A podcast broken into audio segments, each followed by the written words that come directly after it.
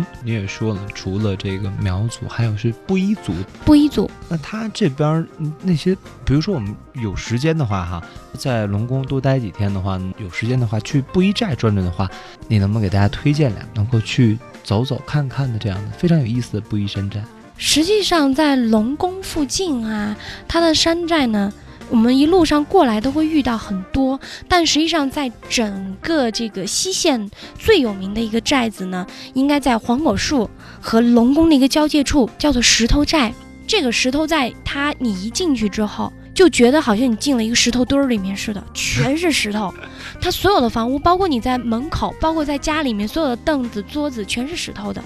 你可以在龙宫先住一个晚上，因为它有龙宫酒店。住一个晚上之后，你再折回来，折回来也就是十来分钟的样子，就到达这个石头寨。石头寨里面能看到这种几百年保存下来的石头房子，他们依然哈在这里采用最原始的刀耕火种，因为你会看到西面全是梯田。我们说有梯田，贵州有梯田的地方就一定有布依族和苗族。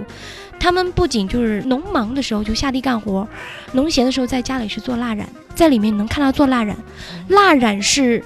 布依族女孩嫁的好不好的一个凭证。他们从小就学习做蜡染，但是你们去买蜡染千万别上当。蜡染有几个判别方式，它在制作的时候，比如说它是一块白布，那我们要画呃黄果树瀑布，它用黑色的炭笔先去勾画，勾画出来之后呢，用一把三角形的铜片蜡刀蘸上蜂蜡，再去给它勾勒一遍，然后再进行彩染，一点一点的给它上彩色。上完彩色之后呢，把这整块布呢放到蜡缸里面去浸染，浸染之后晾干。我们都知道蜡干了会断开，会形成很多纹理。这一步呢，又把它拿到底色里面去染，染成了有底色的这样的一块蜡染布，然后拿到八十度高温的开水里面去煮开，煮开之后晾干，就形成一副蜡染。而这个蜡染你怎么来看它？蜡染的灵魂就是断裂的那个纹理。叫冰纹。如果你云的这个蜡的厚度不一样的话，它断裂的厚度自然不一样，印进去的纹理就不好看。嗯所以这也是它的一个步骤。那这个蜡染画呢，全看它的纹理是否顺畅，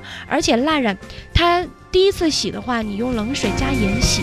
如果说它会褪色的话，肯定是假的。这个就是布依族的女孩子，她就是嫁的好不好的一个凭证，而且我们在石头寨里能够看到。